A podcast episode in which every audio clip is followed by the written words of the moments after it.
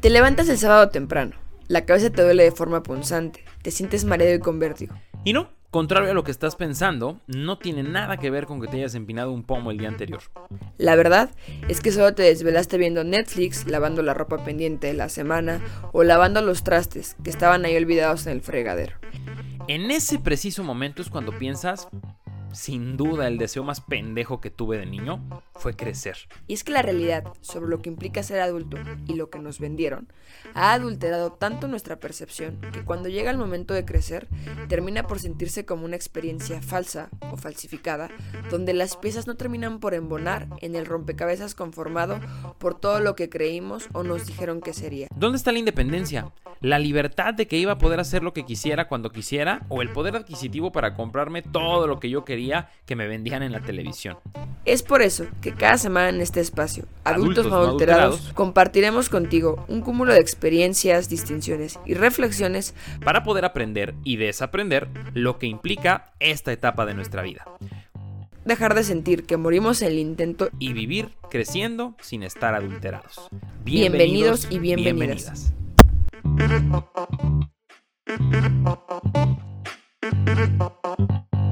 Hola, ¿qué tal? Bienvenidos a Adultos No Adulterados. Mi nombre es Rodolfo Torres y es un placer estar con ustedes compartiendo espacio con dos bellas mujeres. Hola, mucho gusto. Yo soy Berenice Castillo. Hola, yo soy Scarlett Contreras. Scarlett nos acompaña el día de hoy porque, bueno, en, en, la mayoría de nuestros programas tendremos invitados especiales para ustedes porque el objetivo de este programa es apoyarnos mutuamente a poder ser adultos sin morir en el intento, lo cual ya es bastante difícil con los tiempos que corren ahorita de pandemia. Pero bueno, esperemos que, este podcast sea divertido y de mucho valor para todos los que nos escuchan. Y hoy vamos a empezar, vamos a inaugurar este gran podcast justo con eh, esta pregunta grande, misteriosa, trascendental que es, ¿Qué implica ser adulto? O para empezar, si te consideras un adulto. ¿Ustedes qué onda? ¿Se consideran adultas, chicas? Pues sí, o sea, estrictamente y ya en, hablando de definición, pues sí, ya por edad ya somos adultos y por ciertas responsabilidades que obviamente por sociedad vamos adquiriendo, pues también, ¿no? Ya, ya nos toca ser adultos. Al final, pues estamos incluidos e inmersos dentro de una sociedad y pues esa misma sociedad nos va pues marcando ciertas pautas y ciertas cosas que, que te van como gritando, oye, ya, ya estás llegando a la edad adulta y creo que, que pues sí, ya, ya estamos en la edad adulta, aunque no queramos. Bueno, Scarlett dice que sí es adulta o sí se considera adulta. ¿Tú qué dices, Veré? Es que yo diría que sí, pero siento que si mi mamá me escuchara diría que no. Entonces, creo que depende del contexto. Partiendo porque todavía vives con ella. Justo, porque creo que hay muchas cosas, o sea, ser, ser un adulto joven no es tan fácil como se cree, es decir, de repente creemos que vamos a tener 18 años y ya, ¿no? Voy a hacer lo que yo quiera, voy a entrar a una universidad donde voy a estudiar solo materias que me gustan, ¿no? Que es otro gran mito de crecer.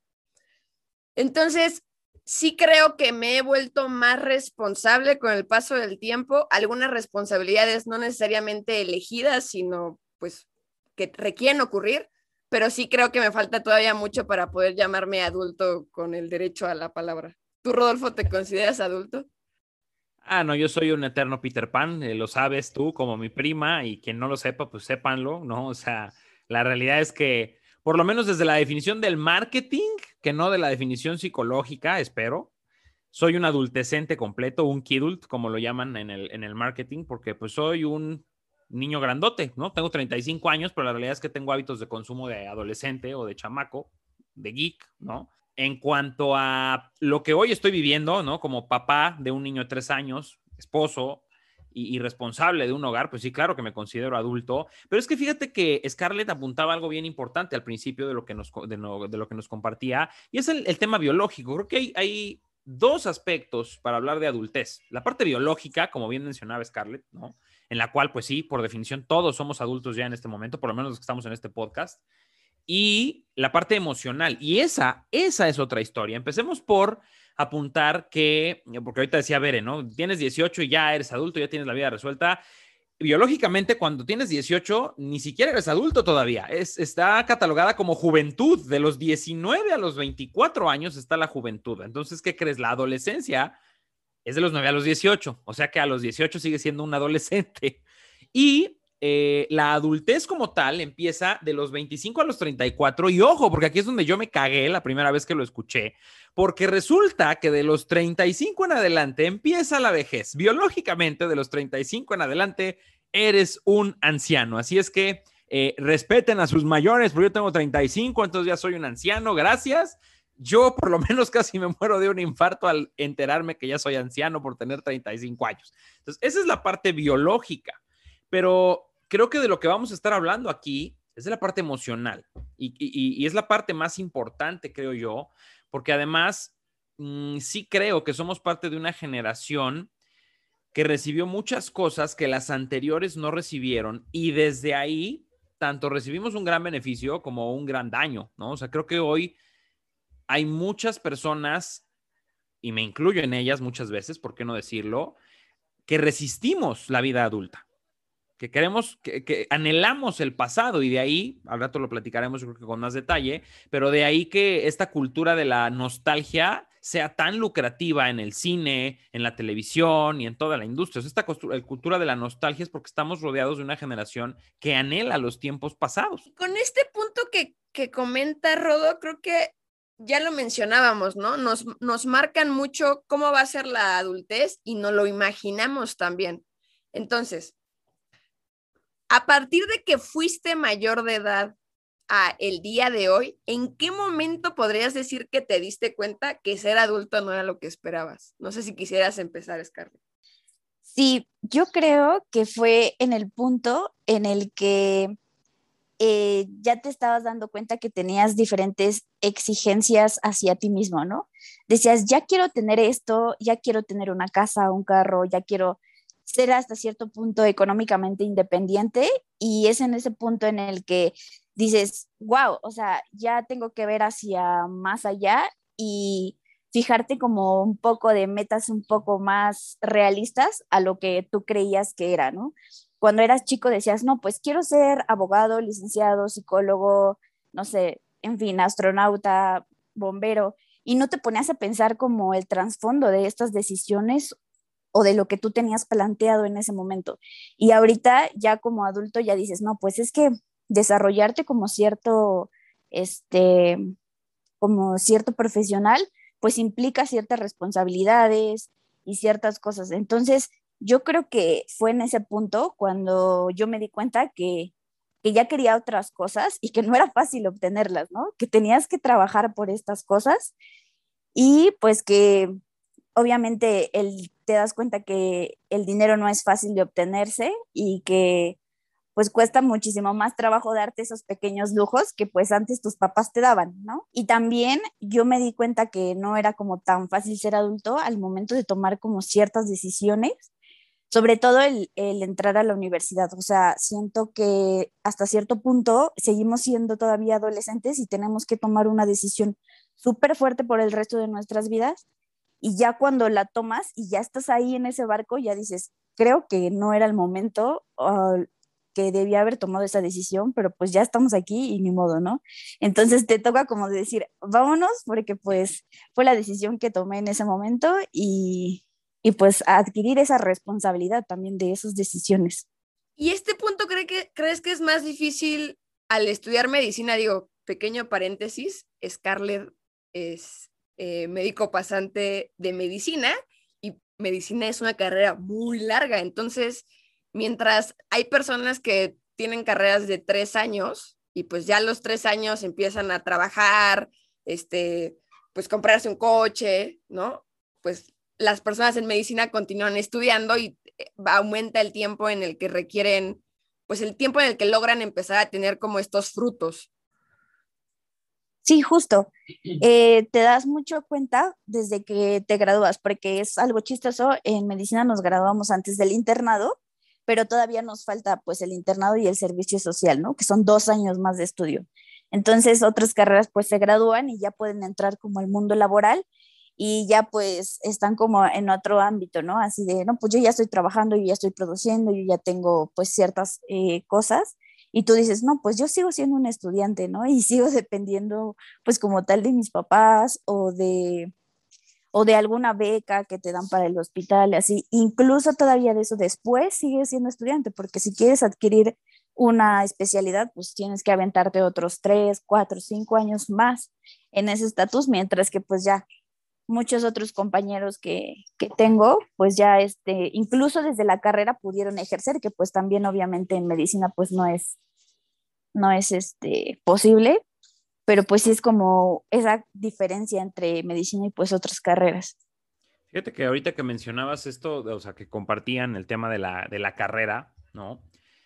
Me parece que es importante ir desmitificando lo que nos vendieron que era ser adultos, ¿no? Y, creo que la, el primer gran mito que nos venden, no diría que el primero, pero creo que sí de los primeros, es que cuando cumples 18 ya eres un adulto, lo cual es una tremenda estupidez, porque de hecho, como bien menciona Scarlett, biológicamente seguimos siendo adolescentes, que entre otras cosas, adolecemos de un chingo de cosas, entre ellas la capacidad eh, emocional y racional, por qué no decirlo también, de tomar una decisión tan importante como el qué chingados voy a hacer el resto de mi vida, ¿no? Que en el caso de Scarlett fue medicina, en el mío comunicación, y bueno, mi comunicación fue mi segunda opción después de equivocarme de carrera un año completo en una ingeniería que no me gustaba, ¿no? Entonces, eh, creo que desde ahí em, empiezan a construirse ciertos mitos que a la larga nos generan mucho daño, ¿no? Porque entonces también está el mito de que el adulto no puede equivocarse.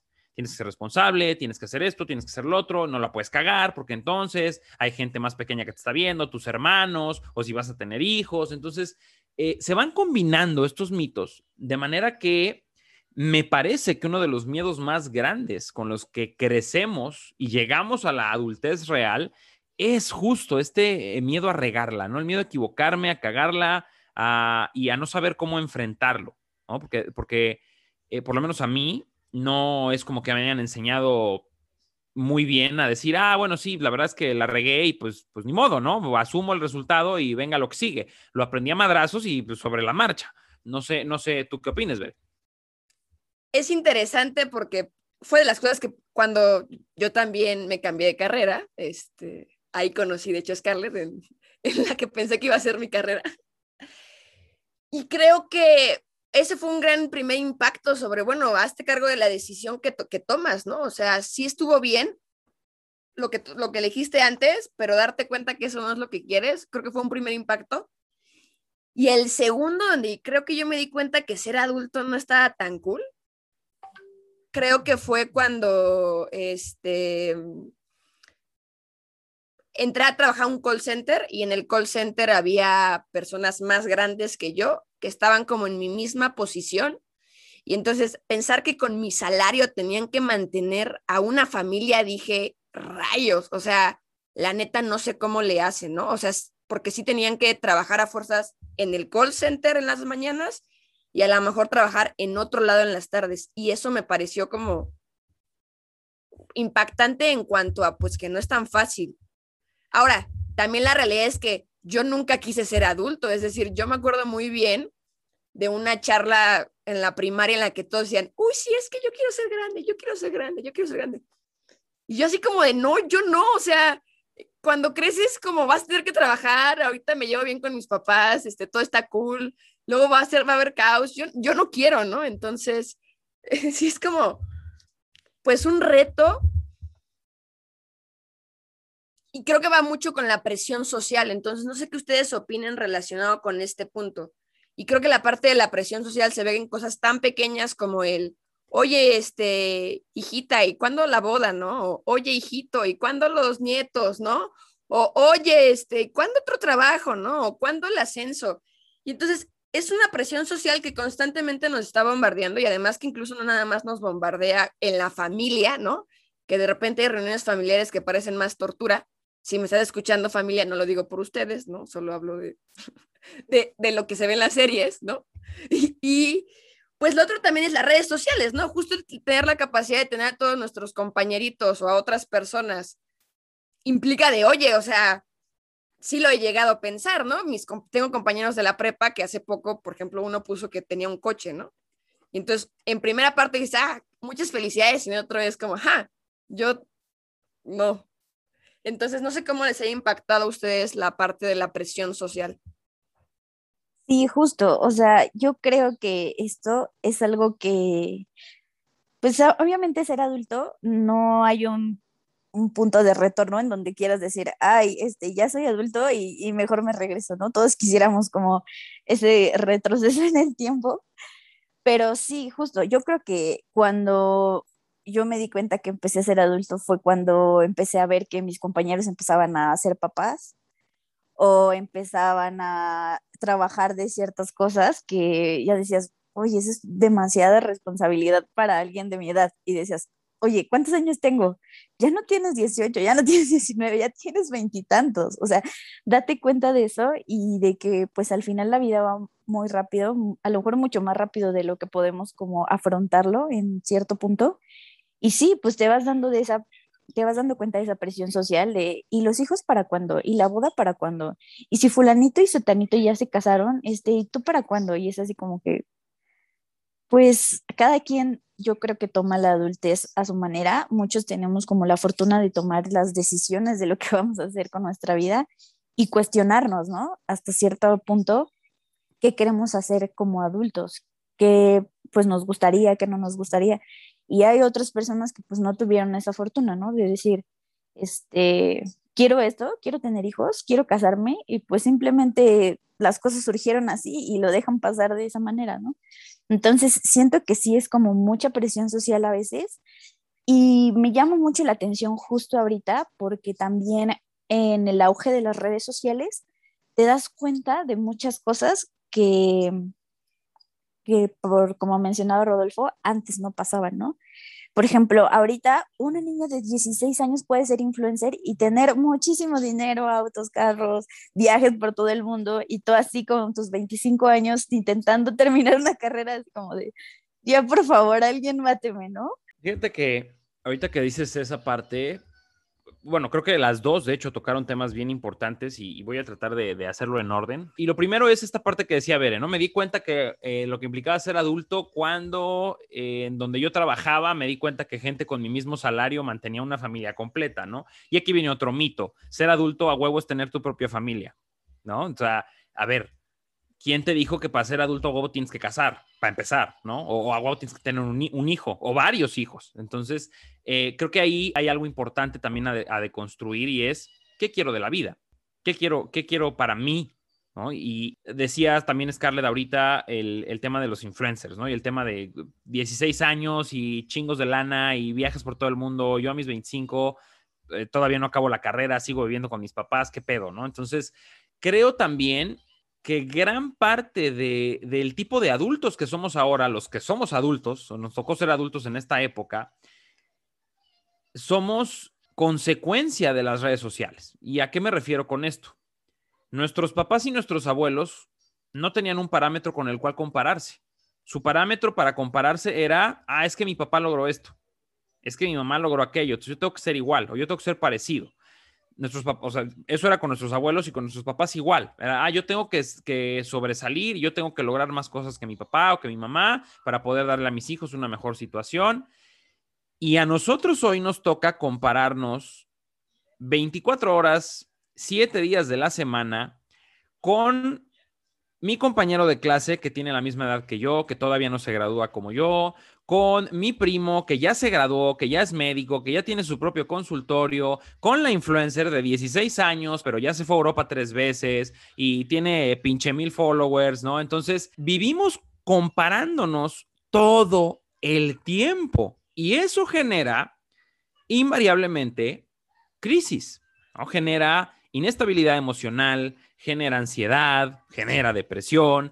Y comento todas estas cosas porque justo uno de los puntos, eh, leyendo un artículo muy interesante de, un psicólogo, de Robert Firestone, si no me falla la memoria, hay ciertos puntos que él toma en cuenta para emocionalmente considerar que ya eres un adulto o que ya soy un adulto, ¿no? Y uno de ellos es justo la racionalidad.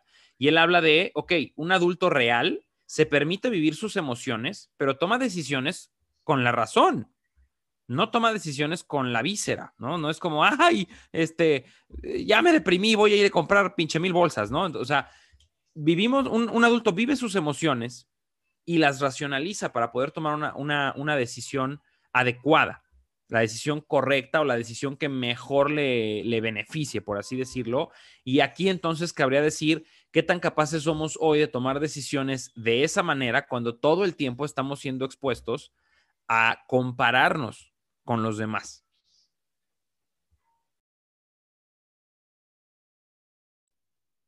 Sí, yo estoy totalmente de acuerdo. Este, en el punto en el que todo el tiempo nos estamos comparando. O sea, es ese cierto estigma de lo que debemos hacer o lo que debemos ser eh, de alguna u otra manera y tiene mucho que ver con lo que mencionaba eh, Berenice. Es ese cierto cambio de lo que espera la sociedad, ¿no? Antes era de cierta manera y ahora es totalmente diferente. Y a veces pues no sabemos cómo llenar esos, esos huecos o esos, pues sí, como ciertos estigmas que tiene la sociedad hacia nosotros y pues pienso que al final, pues siempre está la retrospectiva hacia ti y hacia lo que quieres, hacia futuro, ¿no? Entonces, si tú pues crees que lo estás haciendo de la manera adecuada, pues está bien, al final quien va a juzgar las decisiones y va a vivir la vida, pues eres tú. Entonces, siento que también es ese punto que tú mencionabas acerca de, de las decisiones, pues nadie te va a juzgar esas decisiones, ¿no? Al final, quien, quien las va a forjar y las va a hacer, pues vas a ser tú mismo y verás los propios resultados de esas decisiones como adulto, entre comillas, pues tú mismo, ¿no?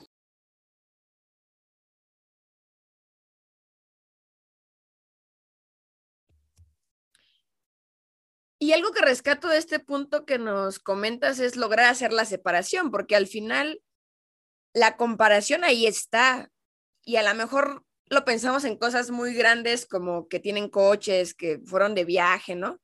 Pero ocurren con cosas tan sencillas como cuando ves como un compañero sube una tarea, ¿no? No sé si a ustedes les ha pasado, a mí no me pasó hace tan poco tiempo, que sí le dije, oye, así de, oye, espérame, o sea, ¿qué tarea es esa? Porque estamos cursando la misma materia y yo no tengo nada así, ¿no? Entonces, creo que quizás es inevitable que el ser humano se esté comparando, sin embargo, sí podemos empezar a poner filtros, ¿no? Y a lo mejor también puede ocurrir que en nuestra casa o nuestro círculo cercano nos comparen, porque de hecho, eh, no hace mucho estuve en una cena casual y de repente eh, la hermana mayor de Rodolfo me dice, ay, ¿cuántos años tienes, Berenice? Uy, no, yo a tu edad ya me fui a vivir sola, ¿no? Ya que, y yo como, bueno, ¿y, qué hago, no? O sea, no, y entonces, ta, ta, ta, ta, y termina la frase después de que yo así como, ah, sí, está bien, no he hecho nada de mi vida en estos 25 años, gracias. Me dice, no, no, no, pero no lo digo por nada malo, ¿no? Solo porque no entiendo yo cómo fue que le hice. Y yo como, ah, ok, gracias, ¿no? Pero pues también es importante entender que son diferentes contextos, es decir, tampoco es igual de fácil o igual de difícil en la actualidad comprar una casa que lo que era antes. Y con algo tan sencillo, a lo mejor, aún teniendo el poder adquisitivo, pues con la capacidad de sobrepoblación que hay en la Ciudad de México y la capacidad a lo mejor de vivencia, de vivencias, perdón, de viviendas que puede existir en el lugar en el que quieres irte a vivir, ¿no? Entonces, ese tipo de cuestiones se han vuelto como quizás más complicadas. Y entonces compararnos con generaciones antes de nosotros o con las redes sociales se vuelve un reto porque quizás hace que nos perdamos del camino y entonces en lugar de tratar de hacernos responsables, como comentabas Scarlett, de nuestras decisiones y de lo que nos está ocurriendo, terminamos como poniéndonos un látigo de, ah, es que, pues porque yo no soy así, ¿no? Y entonces imagínense si nos comparáramos con Billie Eilish, ¿no? O sea, para su edad y la cantidad de Grammys, pues ya todos somos, ¿no? O sea, ya todos perdimos si esto fuera como una competencia. Y justamente no lo es. La cuestión es que lo creemos así. Y entonces si dejáramos de ver la adultez como una competencia, como el tener que validarnos ante otros, creo que podríamos llegar a ser mucho más responsables y adueñarnos más de este proceso sin quejarnos tanto. No sé qué opinas al respecto, Rodolfo.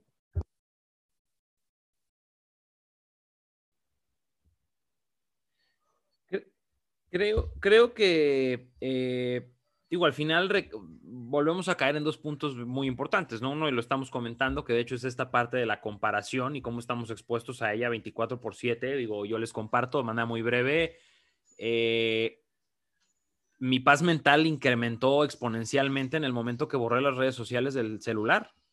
Porque era un pinche zombie todo el tiempo conectado al Facebook, al Instagram, viendo qué hacía fulanito, perenganito y lamentándome por mi vida miserable porque todos tenían una vida mejor que la mía, ¿no? Entonces, eh, esta, esta parte de la comparación y justo con lo que decía Bere de Billie Eilish y los Grammys, ¿no?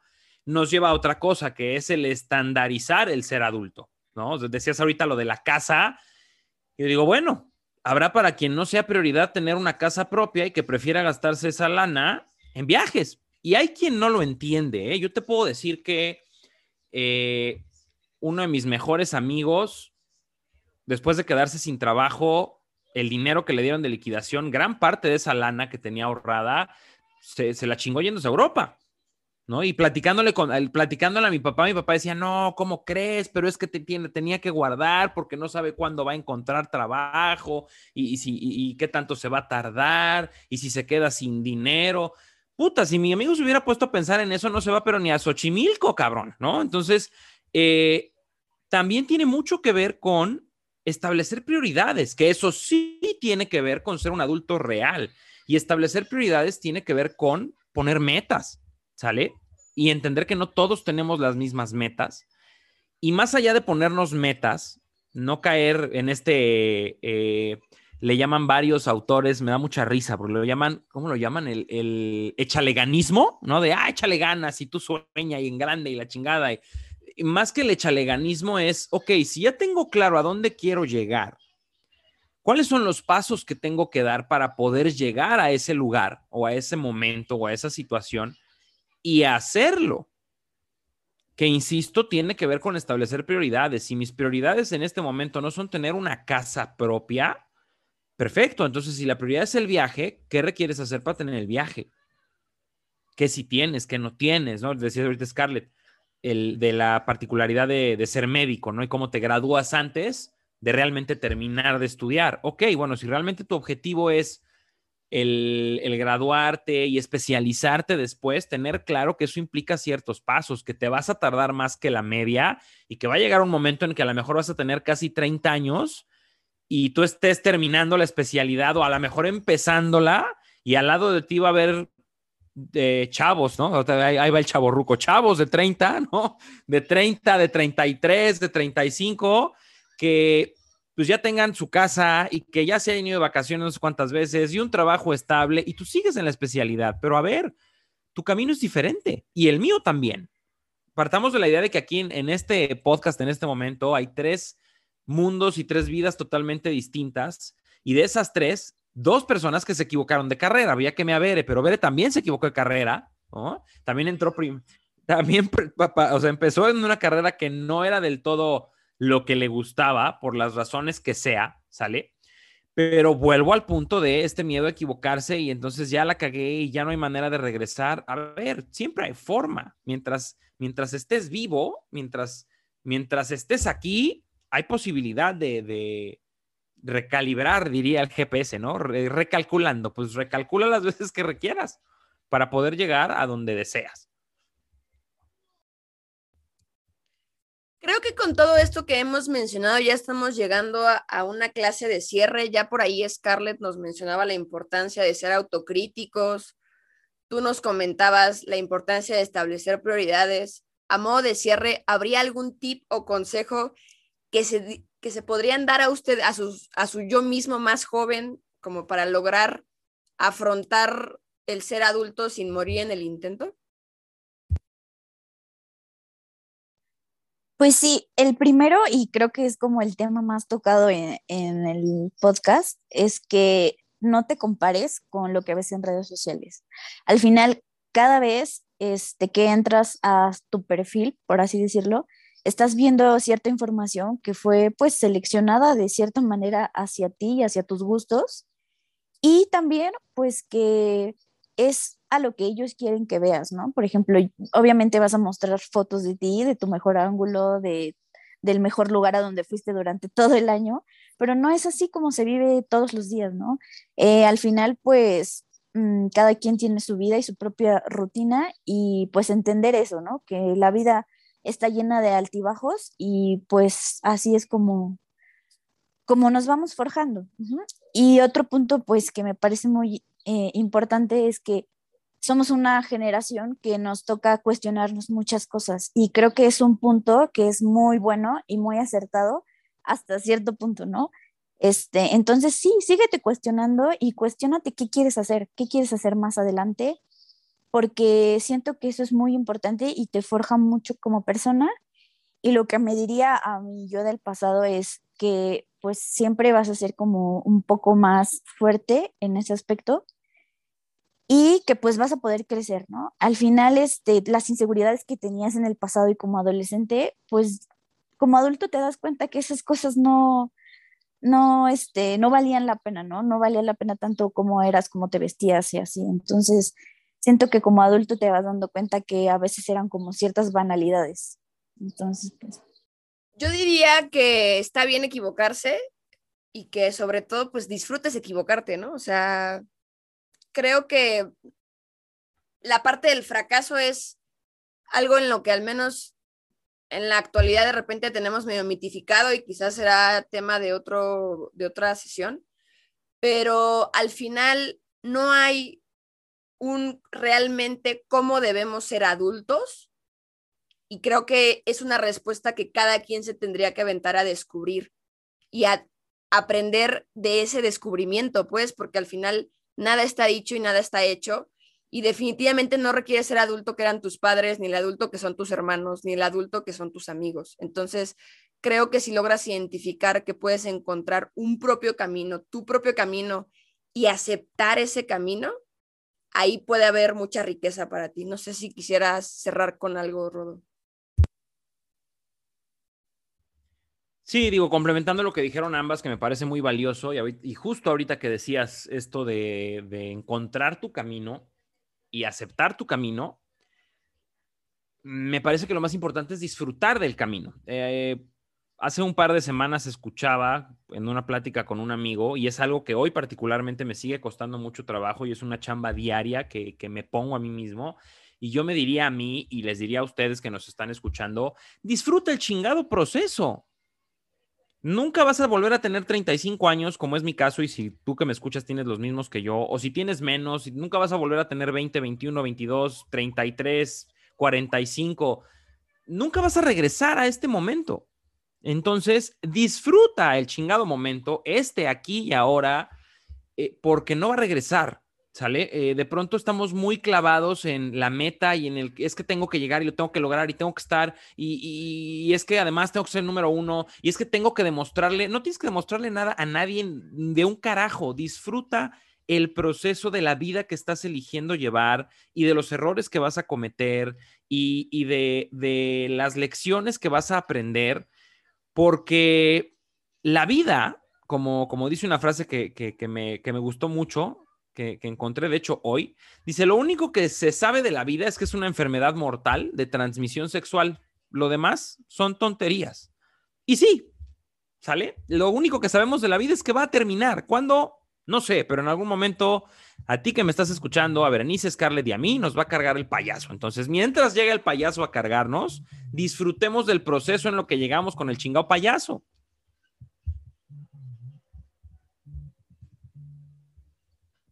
Sí, justo, y no, no hay que tener miedo a equivocarnos, ¿no? Que es lo más importante y a empezar de nuevo, porque pues siento que eso es como muy difícil también.